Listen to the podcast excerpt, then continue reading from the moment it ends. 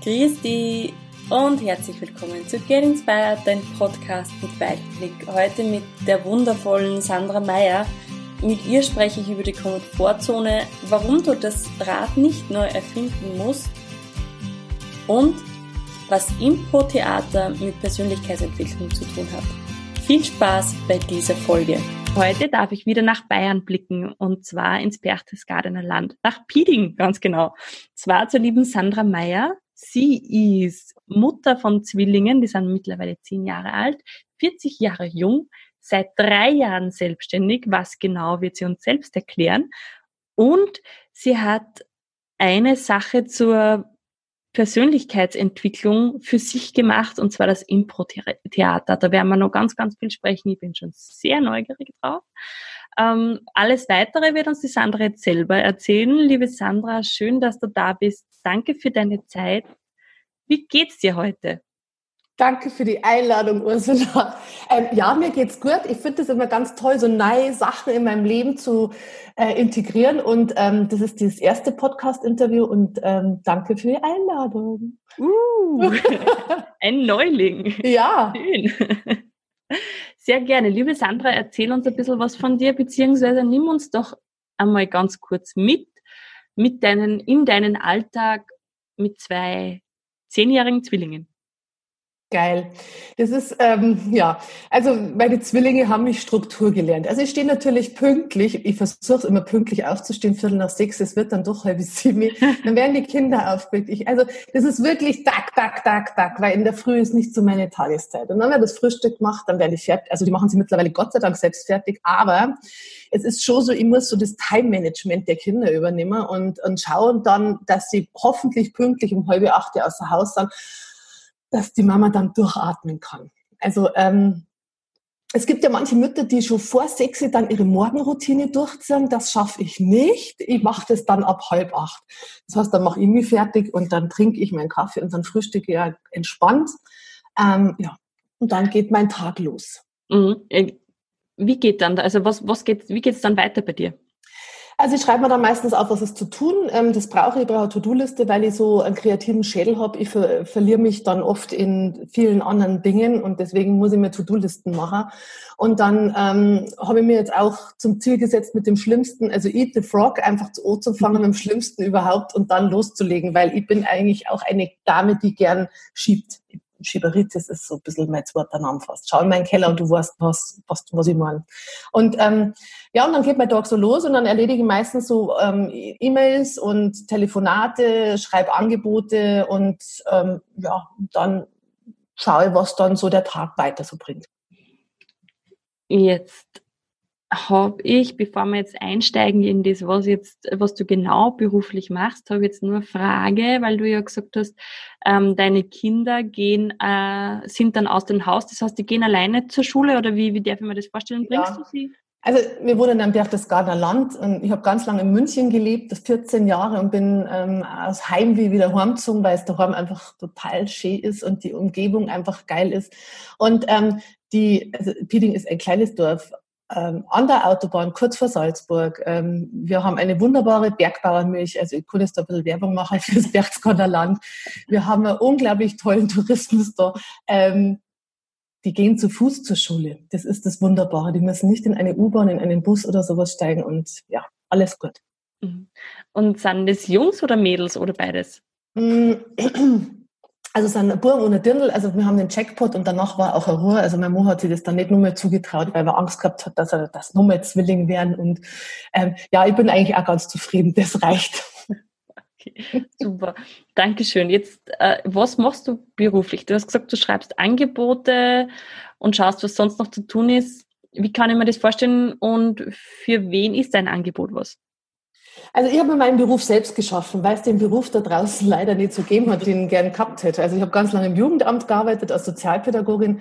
Das war nie so meins. Ähm, ich habe nebenbei ganz viel Theater gemacht, äh, Theatergeschichten gemacht. Ich habe Trainings in München gemacht. Ich habe ähm, Theaterprojekte entwickelt und bin dann irgendwann beim Improvisationstheater hängen geblieben Und ähm, habe das irgendwann dann mal so zu meiner Profession gemacht. Ich mache ähm, Trainings mit Firmen, ich mache Körpersprache-Coachings, vor allem für Frauen, die sich beruflich auch verändern wollen und die an ihrem Selbstwert arbeiten wollen. Ich arbeite mit Menschen, die präsentieren in Firmen oder Vorträge ähm, halten wollen. Und ich, im Großen und Ganzen geht es eigentlich bei mir um das Thema Wirkung. Ich glaube, wir können einfach, es ist so, wir können nicht nicht wirken und wenn ich aus der Haus gehe, habe ich eine Wirkung und bringe eine Schwingung mit und die Leute empfangen von mir oder singen mich und spüren mich. Und ich, wie soll ich das sagen? Ich habe mir zum Ziel gemacht, dass es die Menschen, die in meiner Umgebung sind, dass es denen gut geht. Also ich schaue, dass es mir gut geht und sobald es mir gut geht, geht es den Menschen da draußen auch gut. Und das ist so dieses Thema Wirkung, das ich für mich einfach ja, professionalisiert habe da ich schon fast sagen. Ja. Das heißt, du bist Trainerin oder wie kann ich mir das vorstellen? Ja, ich bin Trainerin und Coach. Ähm, einmal für Wirkung, Körpersprache, Teamentwicklung. Das da die, würde ich jetzt so mal sagen. Genau. Okay. Und seit drei Jahren habe ich, habe ich ja in der Anmoderation gesagt, ähm, selbstständig. Mhm. Wo sind so deine, wo ist so deine Leidenschaft? Was machst du am liebsten an deinem Job? Also ja, also das aller, allerliebste ist, Menschen neu kennenzulernen, den Zauber von Menschen zu erleben und dann ähm, reinzugehen und mit einer zu arbeiten und aus dem Moment heraus die Stimmung wahrzunehmen von Menschen und dann ad hoc zu agieren aus meinem Rucksack, den ich mitbringe. Ich bin Core-Trainerin, die mit einem vorgefertigten Konzept kommt und sagt, bam, bam, bam, so strukturieren wir die nächsten fünf, sechs Stunden, sondern ich, ich spüre unglaublich viel eine ich nehme die Schwingungen wahr oder das, äh, das Feeling der Teilnehmer und habe immer zum Ziel, weil ich in unglaublich vielen Veranstaltungen schon gesessen bin und mir dachte, boah, ist das langweilig. Und damit nimmt kein Mensch was mit. Mhm. Und ich habe mir halt dann einfach zum Ziel gesetzt, die Menschen, die zu mir kommen, dürfen rausgehen und mit einem Bam, yes, das war's und mit ganz viel Input und ganz viel Informationen rausgehen. Dafür braucht man aber bestimmte, ähm, wie soll ich sagen, einen bestimmten Träger. Also man braucht ein Feeling und das, das habe ich mir zum Ziel gesetzt, genau. Sehr schön. Super, super schön. Das heißt, du hast verschiedenste wahrscheinlich Firmen oder auch Privatpersonen? Genau. Genau. Es sind viele Privatpersonen, viele Frauen, die zu mir kommen, weil die das einfach bewundern, was ich gemacht habe, dass ich ähm, aus diesem tiefen Leid, aus, der, aus meiner Festanstellung einfach ausgegangen bin und einfach die Arschbacken zusammengezwickt habe und gesagt habe, es gibt nur eine Lösung, ich muss da irgendwie raus, aber die Lösung kann nur ich schaffen. Und das war halt dann eine Möglichkeit für mich zu sagen, die nächste, ich war schon in einigen Festanstellungen und bin immer wieder an den Punkt gekommen, ja, dass es ja, es gibt halt bei uns im ländlichen Raum gibt es halt nicht diese Firmen, wo ich sage, ah, da kann ich mich selbst verwirklichen, da komme ich in meine Kraft, da kann ich in meine Größe kommen. Das gibt's nicht. Also bisher habe ich es noch nicht gefunden. Und somit habe ich es mir halt einfach selber geschaffen, meinen Job. Mhm. Ja.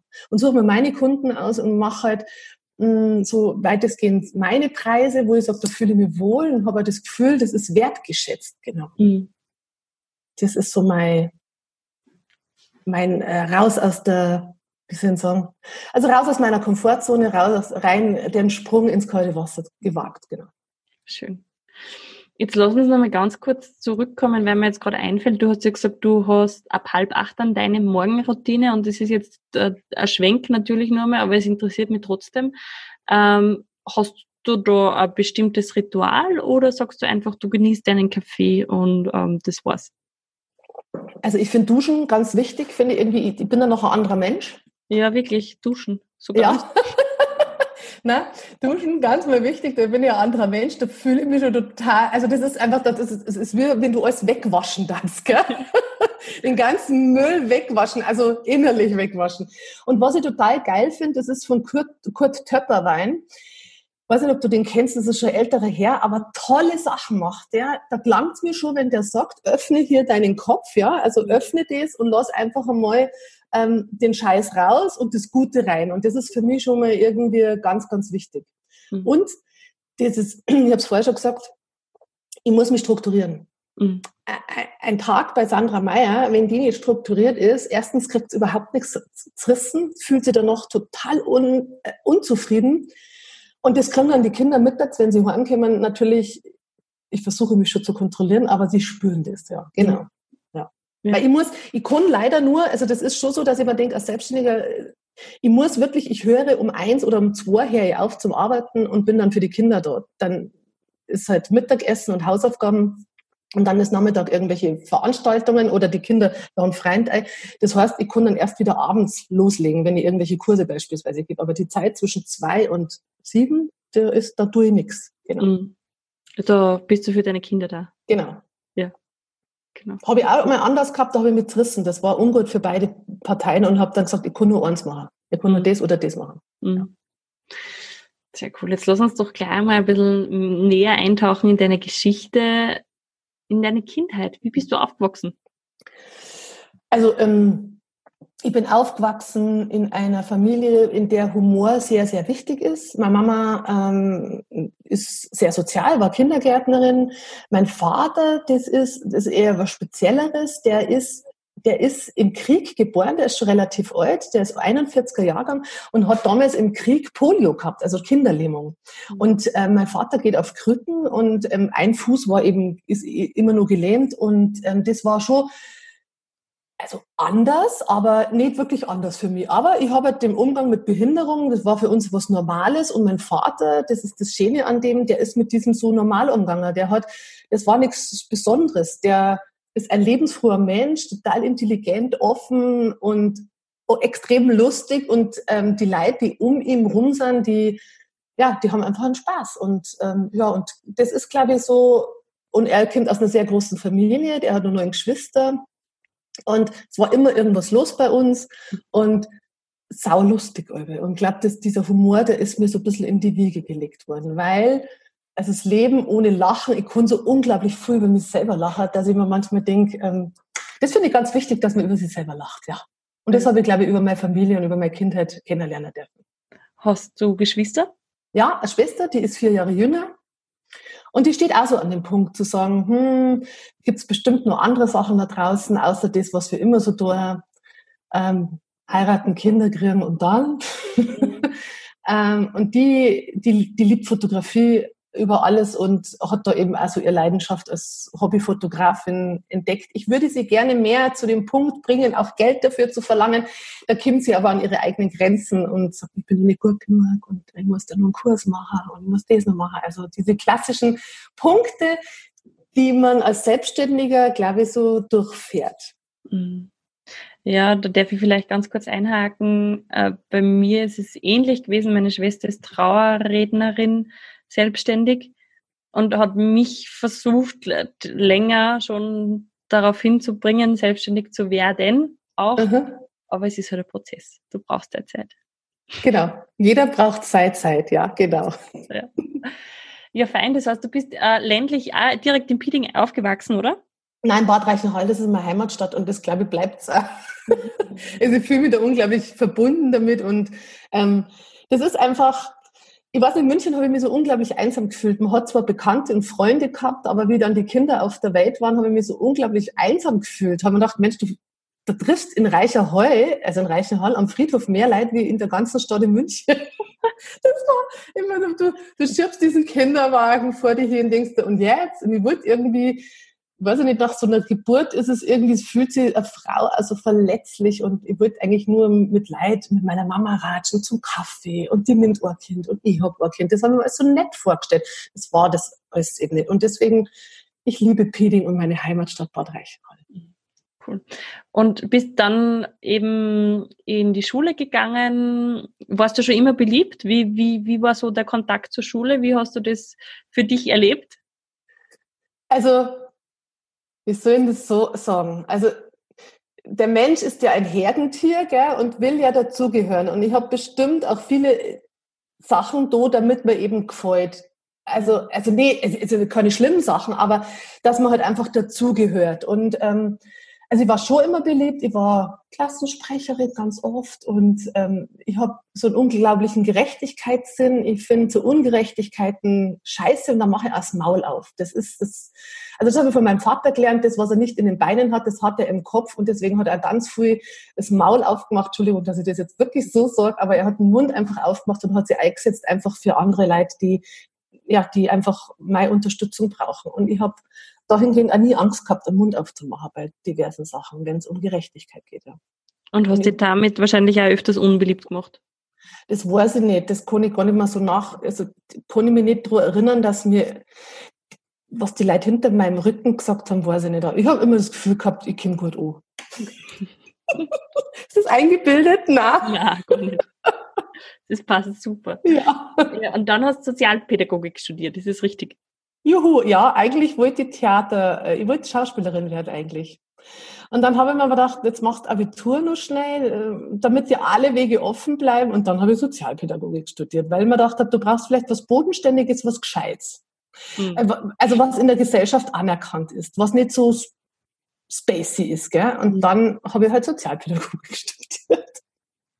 Ja, in Bamberg, das war aber auch geil. Das war einfach, einfach ein Schema, raus zum Kimmer, weg zum Kimmer mein Mann, also mein damaliger Freund, mein jetziger Mann, ist mit 18, also ich bin mit 18 mit zu ihm nach München gegangen, habe mich dann aber in Bamberg eingeschrieben zum Studieren. Und es war eine gute Zeit. Ich finde, das ist ganz wichtig, dass man einfach mal rauskommt und wegkommt von daheim, mhm. um einfach andere Eindrücke zu erleben. Ich habe Sozialpädagogik in Bamberg studiert und da war ein Studienschwerpunkt Theaterarbeit, darstellendes Spiel. Und da haben wir gedacht, das tust du, den belegst du. Mhm. Haben wir ganz viel Theater gemacht und dann haben wir mit einem Kollegen, der jetzt in Wien Schauspieler ist, Sebastian Thiers, haben wir ein Stück inszeniert und da habe ich einfach gemerkt, da spüre ich mich, da bin ich lebendig, da bin ich, da bin ich so bei mir und ähm, ja, da geht mein Körper in Resonanz und da weiß ich, da gehe ich hin. Mhm. Ja. Wie ist es weitergegangen?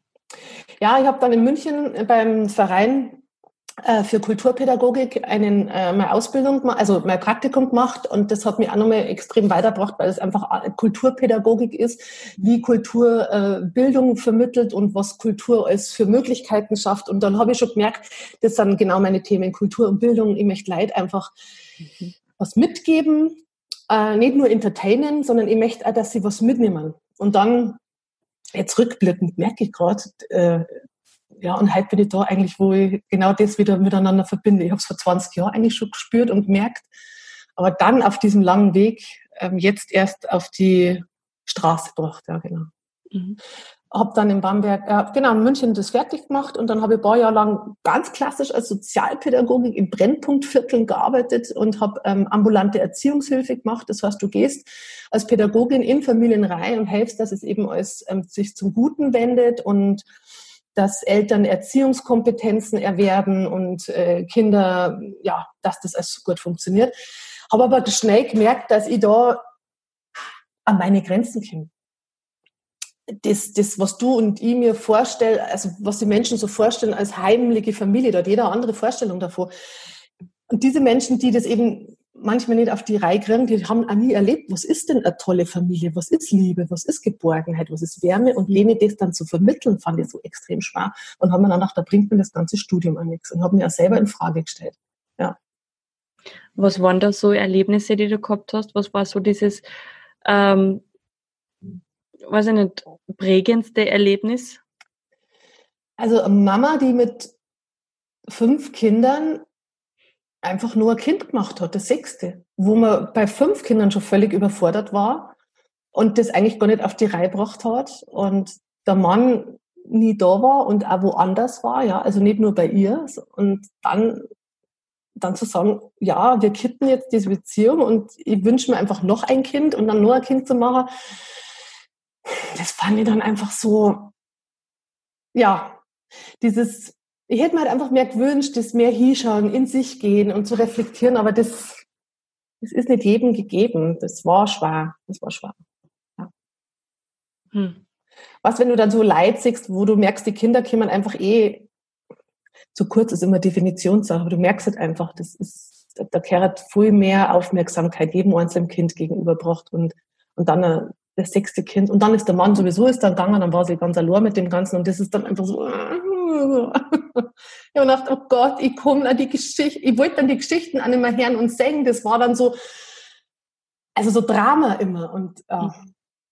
ich hätte mir natürlich als, als, wie soll ich sagen, als ähm, Heilerin der schlimmen Geschichten, aber ich habe gemerkt, ich komme nicht weit.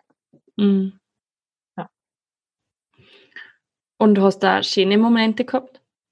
Ja, total. Also das, das ist schon so, wenn die Kinder sich freuen und du kimmst und du hast es dir annehmen können und du hast dann einfach gesagt, kimmst, wir machen jetzt mal Freizeitaktionen.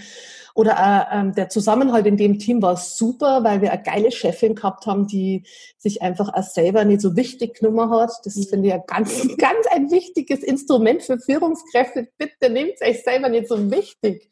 Und das war so auf Augenhöhe, diese Kommunikation. Und das sind schon schöne Momente, wo man sagt, wenn das wenn du einen tollen Chef hast und es funktioniert und ein gutes Team hast, dann bist du an deiner Arbeit viel kraftvoller. Mhm. Das ist das, was ich heute auch immer gern draußen sage und sage, ähm, liebe Führungskräfte, schaut doch mal selber hier, bevor ihr auf eure Mitarbeiter schaut. Mhm. Ja. Und gleichzeitig war es einfach nicht dein Job dann. Ja, also das habe ich schon gemerkt. Ich habe dann, ähm, ich habe dann die Kinder gekriegt bin dann, weil es ging um eine Vertragsverlängerung und dann habe ich gesagt, so, also jetzt entweder, ich fand es doof, einen Vertrag zu verlängern und dann sagen, ah, ups, jetzt bin ich schwanger, das fand ich irgendwie so ein bisschen unangenehm. Und dann, äh, ja, und dann haben wir es halt probiert und dann zwei Versuche und äh, dann waren es gleich Zwillinge, gell? und dann, dann habe ich, äh, ja, dann, wo waren wir jetzt, was wird jetzt erzählen? Ähm, wir waren dabei, dass du, ich habe gesagt, und gleichzeitig hast du nicht, war es halt nicht dein Job gleichzeitig. Genau. Und bin, hab dann die Zwillinge gekriegt und dann war ich sowieso erst einmal daheim und wir sind dann wieder ähm, von München nach Reichenholzung in unsere Heimat, weil ähm, es für uns dann irgendwann klar war, die Kinder in München groß zu ziehen. Das ist, das ist ein Naherholungswert, der für mich meine Heimat einfach hat, das kann München nicht bieten. Wir sind immer nur gerne in München, aber daheim ist einfach am schönsten. Mhm. Und dann waren die Kinder drei und dann habe ich wieder zum Arbeiten angefangen im Jugendamt, auch wieder als Sozialpädagogin, weil das wieder der einfachste Weg war. der einfachste Weg, es war der klarste Weg, es war der beste Weg. Wo ich schon in dieser drei Jahren, wo ich daheim war, so Sehnsüchte wieder gehabt habe zum Theater und habe gesagt, ich möchte wieder was machen. Und habe dann also Kindertheater angeboten, so freiberufliche Geschichten, so hat es dann angefangen. Genau. Und jetzt ist es ja doch, das klingt jetzt alles so, wie wenn du immer schon für dich doch für dich eingestanden hättest und gesagt hast, gut, das gefällt mir nicht, das gefällt mir weniger oder das gefällt mir schon. Ähm, Hat es denn in deinem Leben Momente gegeben, wo du von außen betrachtest so am Tiefpunkt warst, so Wendepunkte in deinem Leben, die vielleicht auch anders ausgehen hätten können? Mhm. Also das war die Geburt, die Geburt von den Zwillingen. Das war einmal der also mir hat das erstmal getroffen wie ein Schlag, wie die Ärztin gesagt hat, ah, das sind Zwillinge. Ich so, uh, echt? An dem Moment habe ich überhaupt nicht gedacht, dass, es, dass ich also das, das war überhaupt nicht in meiner Vorstellung. Das, das hat überhaupt nicht gegeben, Zwilling, ja. Ja gut, dann, dann bist du neun Monate schwanger und du kriegst es mit der Angst zu tun. Und zwar nicht mit deiner eigenen Angst, sondern mit der Angst von außen, die du dann aufnimmst. Mhm. Oh, Zwilling, Risikoschwangerschaft. Oh, da müssen es vorsichtig sein. Oh, oh. Und äh, das war furchtbar. Und ich konnte mir dem Ganzen nicht entziehen. Das war, das war meine erste äh, Schwangerschaft. Und bei der ersten Schwangerschaft ist man erstmal so ein bisschen empfänglich und so empfindlich. Und ich glaube, wenn es die zweite Schwangerschaft gewesen war, war ich da viel resoluter gewesen und viel klarer gewesen. Ich war dann also es hieß, du kriegst die Kinder sowieso früher. Ich war schwanger bis zur 39. Woche. Ich habe die Zwillinge beide mit 3000, über 3000 Gramm auf die Welt gebracht. Ähm, es war super. Ich wollte eigentlich normal gebären. Mm, dann kam wieder das Thema Angst und dann haben wir gedacht, okay, wir entscheiden uns jetzt für einen Kaiserschnitt, weil wir schon vier Einleitungen gehabt haben. Und das war alles ein bisschen zart. Und dann war der Kaiserschnitt da und dann waren die Kinder da und dann habe ich gedacht, um Gottes Willen. Dein Leben ist nicht mehr so, wie es vorher war. Es ist nichts mehr war, nichts mehr war so wie ich, also mein Körper war vielleicht nur ich, aber der Rest war alles anders. Die haben mich einfach aus meiner, aus deiner, aus meiner wie soll ich sagen, alles ist zu schaffen, alles ist zu machen, alles ist zu tun. Du kannst, ja, war weg. Ich habe mich nur auf die zwei konzentrieren müssen. Also wir beide, mein Mann und ich, haben uns auf beide konzentrieren müssen. Da gab es auch nichts mehr äh, Familie oder Ehe und Beziehung. Da gab es nur noch Versorgen, Versorgen, Versorgen. Wahnsinn. Und dann den Anspruch zu haben, du musst die Kinder stillen, weil das ist wichtig. Du musst die Kinder stillen. Diesen eigenen Anspruch, also das war anstrengend, ja. Mhm. War wirklich eine anstrengende Zeit und das habe ich dann drei Monate mit Schlafentzug. Man glaubt das gar nicht. Ich habe mir geglaubt, das muss ich ein bisschen lachen, alle sagen, Kinder schlafen ja eh 20 Stunden am Tag. Nein, meine waren 20 Stunden wach. ich war am Arsch. Und dann der eine hat geschlafen, der andere war wach, der eine muss gestillt werden, der andere muss gestillt werden. Ich habe Tandem gestillt, links und rechts ein Kind gehabt. Ich habe, ja, furchtbar, ja. Mhm. Und in der Zeit, wo ich nicht gestillt habe, habe ich abbummt für schlechte Zeiten vorsorgen. Also es war, ja, es war anstrengend. Und das hat mir dann irgendwann äh, ähm, so, ich war dann fertig, ich war dann echt durch und habe dann irgendwann zu meinem Mann gesagt, du, ich muss jetzt irgendwas machen, weil ähm, jetzt, äh, jetzt kann ich nicht mehr. Mhm. Und ähm, habe dann mit meinem Arzt telefoniert und auch mit meiner Schwester und habe dann gesagt, ich muss mir irgendwie helfen lassen, weil ich komme da nicht mehr raus. Ich habe so Angst, allein zu sein mit den Kindern, dass ich das alles nicht schaffe. Und mhm. mein Sohn hat relativ viel gewarnt und wenn der schon gewarnt hat, da habe ich schon, äh, war ich nahe eines Nervenzusammenbruchs, weil ich dieses Schreien nicht mehr hören konnte. Mhm. Und ich habe auch einen Moment gehabt, wo ich zu meinem Mann gesagt habe, bitte nimm ihn, meinen Sohn, den Moritz, brüllenderweise habe ich ihn dann in die Hand gegeben und gesagt, bitte nimm ihn, weil sonst schmeiße ich ihn aus dem Fenster. Mhm. Und das war, das war dann der Moment, wo ich gesagt habe, ich muss irgendwas tun, weil ich bin nicht mehr ich. Mhm. Und das, das hat sich so über drei, vier, fünf Monate und mein Arzt am Telefon hat gemeint, es wird eine postpartale Depression sein. Was es wirklich war, ich weiß nicht. Ob es eine Überlastungsdepression ist, ich meine, Burnout, keine Ahnung. Ich bin dann, dann also meine Schwester hat sich dann auf die Suche nach einer Klinik gemacht, dass ich sage, ich muss in der Klinik, mir muss irgendwie geholfen werden, in der Hoffnung, dass mir geholfen wird. Und dann gibt es erstmal keine Mutter-Kind-Kliniken. Das war erstmal total schwer, eine Klinik zu finden, mhm. wo ich mit meinen Kindern hingehen konnte. Mhm. Und dann war ich in München in der Klinik und bin da angekommen und habe gedacht, na, das geht auch nicht. Mhm. Das geht so nicht. Das, das, die helfen dir hier auch nicht. Das mhm. war dann ganz klar. Es war am ersten Tag sowas von klar. Und da waren lauter Frauen, die wirklich krank waren. Mhm. und dann habe ich gedacht, bitte, ich muss meine Kinder schützen, ich muss da raus. Mhm. Ja, und habe, leider habe ich, ähm, leider habe ich die Medikamente nehmen müssen. Also das wurde mir gesagt, ich habe Medikamente nehmen müssen, wo ich im Nachhinein gar nicht sagen konnte, dass es mir darauf besser gegangen war. Also mir ist mhm. bestimmt nicht besser gegangen. Aber ich habe leider abstillen müssen von heute auf morgen. Und das war eigentlich nur so im Nachgang scheiße. Ja. Mhm. Also habe abstillen müssen relativ schnell und habe die Kinder so mit äh, fünf Monaten war das ähm, nicht mehr stillen können. Und bin dann aber immer mehr zu mir gekommen und gesagt, Sandra, die Einzige, die jetzt was tun kann, bist nur du. Mhm. Und habe da wirklich, das war mir dann so klar und habe Arschbacken zusammen und bin dann jeden Tag immer länger spazieren gewesen draußen, bin immer mehr aus dieser Klinik bewegt und schweißgebadet bin ich dann einmal U-Bahn gefahren, weil ich, ich wollte so sein wie jede andere Mama auch, die einfach ganz easy cheesy in die Innenstadt mit ihrem Baby und in der U-Bahn und ich so schweißgebadet, bitte wein jetzt nicht, bitte wein jetzt nicht in der U-Bahn.